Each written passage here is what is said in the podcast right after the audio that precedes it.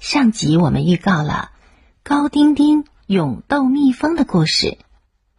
这个故事啊，还先要从林朵朵和白小河在操场上荡秋千开始讲起。这天上午的课间操之后，林朵朵和白小河一起在操场边荡秋千。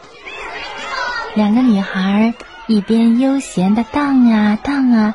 一边说着女孩们之间的悄悄话，叮铃铃，听到上课的铃声，两个小女生快步的从操场往教室跑。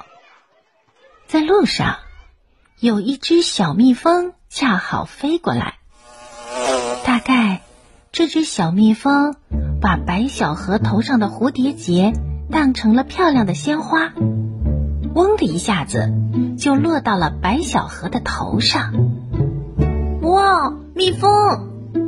林朵朵吓得尖叫起来。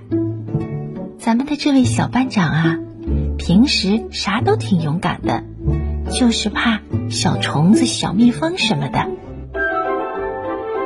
这边的林朵朵吓得哇哇叫，那边的白小河苦着脸央求着林朵朵说。朵朵，快快帮我弄下来吧！哦，你你你等等啊，小何。林朵朵也手足无措，她想在地上找一根小木棍儿，偏偏一时间又找不到。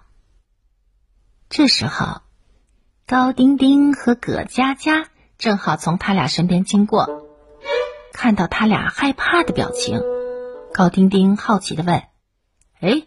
你们俩，那你们这是怎么了呀？蜜蜂！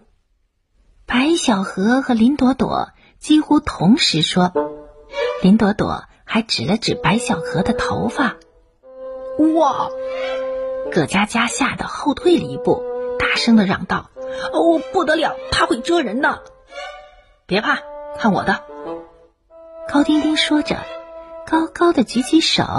擦着白小河的头皮扇过去，他呀想赶跑那只小蜜蜂。嗖的一声，白小河头发上漂亮的蝴蝶结飞了出去。几乎同时，高丁丁感觉手背上传来了一阵针扎一般的疼痛，他忍不住哎呦呦的甩着手叫起来。原来呀。小蜜蜂领会错了高丁丁的意思，他以为高丁丁是要拍死他，小蜜蜂就张开翅膀，飞起来的瞬间，撅起屁股，照准高丁丁的手背，狠狠地蛰了一下，然后就歪歪斜斜的飞走了。眼看着高丁丁的手背一点点肿了起来。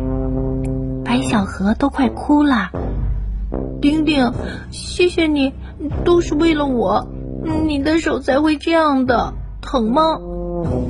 林朵朵着急的打断了白小何，对高丁丁说：“不行，快走，我陪你赶快去医务室吧。”“对对对，得赶紧去医务室，我也和你们去。”白小何也连忙说：“听故事的小朋友。”高丁丁去医务室需要打针吗？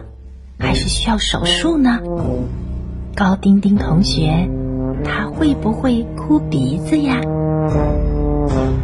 明天，正晶姐姐继续为小朋友们讲校园生活故事《一蹦一跳的日子》第十九集。